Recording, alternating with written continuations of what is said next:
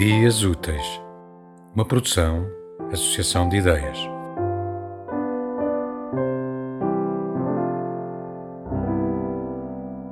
Tenho muitas vezes a sensação de que estou em todos os lados ao mesmo tempo.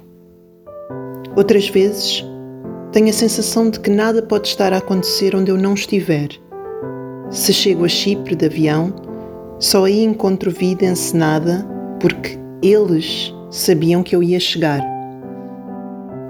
Outras vezes ainda, e esta máxima é assertiva e não apenas convicta como as duas anteriores, tenho a sensação de que o tempo que vivemos é sempre o mesmo. O que faço no dia de hoje pode ter sido há 10 anos ou pode estar já a acontecer amanhã de manhã. E assim meio perdido na rua como gosto, sobretudo desde que passei a falar vergonhosamente à universidade. E só não me colocam um processo porque aquilo é um ninho de víboras e de incompetentes que se protegem uns aos outros. E eu assim, meio perdido, dizia, quando pensei ir à pastelaria ler o jornal desportivo, esse incunábulo que está sempre nojento, pois não há dedo que não o cirza com as suas pinças e bisturis de unhas muito negras. Eis um bom desígnio para a vida: entrar na pastelaria do bairro e ler o que resta do jornal desportivo. Nem que seja para saber se os jogadores da minha equipa ainda existem.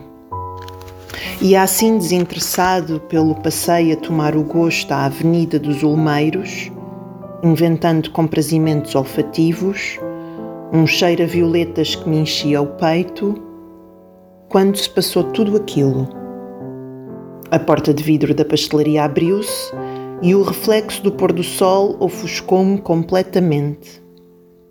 Seguiu-se um instante terrível em que me apercebi de que alguém, um vulto volúvel, uma fisionomia incerta, uma feição reluzente, qualquer coisa assim, espigada e com cabelos escorridos, atravessar a rua. Fiquei com a aura na mão. Olhei para as palmas da mão e tive a percepção clara de que tinha tocado nela.